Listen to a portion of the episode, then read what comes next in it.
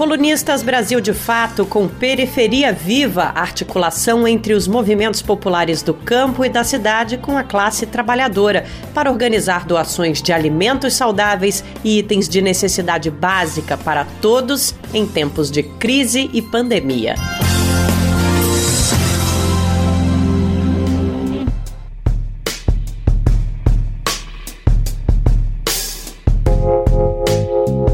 O analfabeto político. Pior analfabeto é o analfabeto político. Ele não ouve, não fala, nem participa dos acontecimentos políticos. Ele não sabe que o custo de vida, o preço do feijão, do peixe, da farinha, do aluguel, do sapato e do remédio dependem das decisões políticas. O analfabeto político é tão burro que se orgulha e estufa o peito dizendo que odeia a política. Não sabe o imbecil que da sua ignorância política nasce a prostituta, o menor abandonado e o pior de todos os bandidos, que é o político vigarista, pilantra, corrupto e lacaio das empresas nacionais e multinacionais. Bertolt Brecht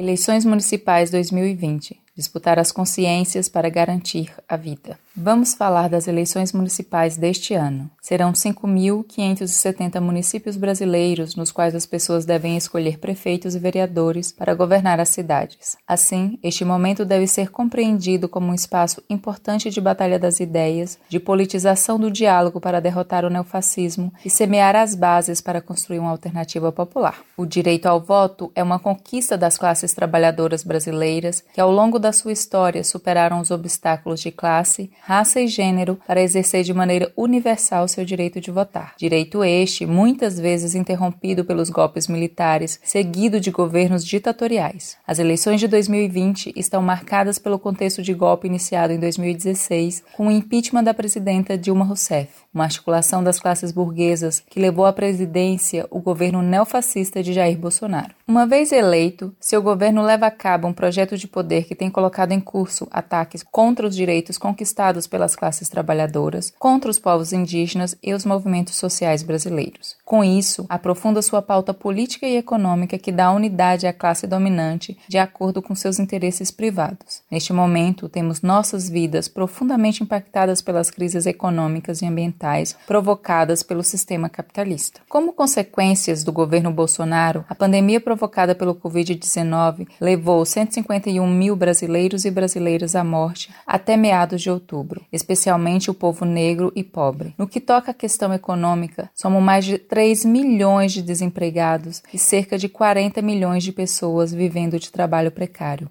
Além disso, a fome atinge 10,3 milhões de brasileiros e brasileiras neste momento. É neste cenário que devemos debater qual é o sentido e a importância das eleições municipais que se aproximam. Nos anos anteriores, um dos elementos que marcou o processo eleitoral, como foi o caso das eleições de 2018, a crescente descrença por parte da população na política institucional. Foram muitos os votos em brancos e as abstenções sustentados por um discurso de negação, reforçando o senso comum que coloca no mesmo saco todos os políticos, entendidos como inimigos do povo e corruptos. Diante deste cenário, cabe à classe trabalhadora organizada, aos partidos e aos candidatos e candidatas o dever de debater o processo eleitoral para além do ato de votar. As eleições devem ser concebidas como parte da luta de classes, no momento em que os inimigos, ocupando o Estado, lançam mão de diversas formas combinadas de ataques, dentre elas fake news, desmonte de políticas públicas, despejos urbanos e rurais violentos, perseguições políticas, militarização do Estado. Há uma verdadeira guerra em curso, uma guerra na qual ainda não foi articulada uma estratégia para derrotar os inimigos. Neste sentido, o processo das eleições deve ter na base do diálogo com a população o exercício de compreender as razões pelo cansaço e a descrença na política institucional. Um diálogo que neste momento deve partir substancialmente da defesa da vida, pois a classe trabalhadora brasileira está em luta hoje para se manter viva. Para tanto, é preciso compreender quais são as vidas que estão ameaçadas nos dias de hoje. Se trata do Covid, do racismo estrutural que se manifesta diariamente na forma como a população negra brasileira vive seu cotidiano e como perdem suas vidas. Estão ameaçadas as vidas da população LGBTQI+, pela LGBTfobia. Estão ameaçadas as vidas das mulheres dentro de suas casas pelo feminicídio. Deve-se considerar a criação de políticas públicas que enfrentem o colapso ambiental, compreendendo que o colapso ambiental tem consequências profundas para a vida dos povos do campo e das cidades, como, por exemplo, na saúde, no acesso à água, no modo de reprodução de suas vidas. A pauta ambiental é uma pauta das classes trabalhadoras, pois são as mais impactadas com as mudanças climáticas,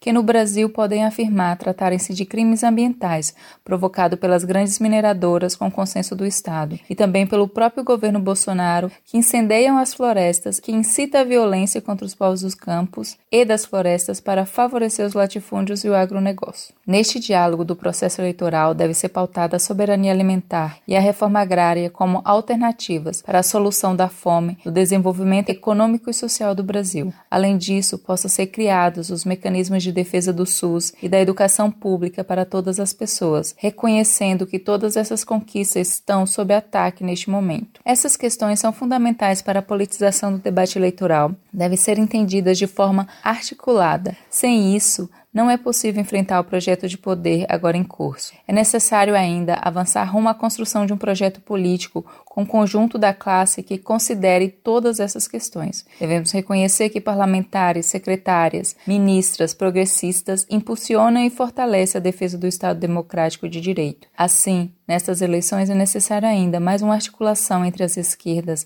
e compreender cada dimensão do Estado como uma trincheira de disputa antifascista. Compreender que o aparato institucional também é sustentado pela mais-valia produzida pela classe trabalhadora e que, se abrirmos mão dessa disputa, estamos abrindo mão desta mais-valia, e que o partido, como ferramenta de disputa eleitoral, deve cumprir uma função que deve ser a de elevar a consciência política da classe trabalhadora. Você ouviu a coluna Periferia Viva, articulação entre os movimentos populares do campo e da cidade com a classe trabalhadora para organizar doações de alimentos saudáveis e itens de necessidade básica para todos em tempos de crise e pandemia.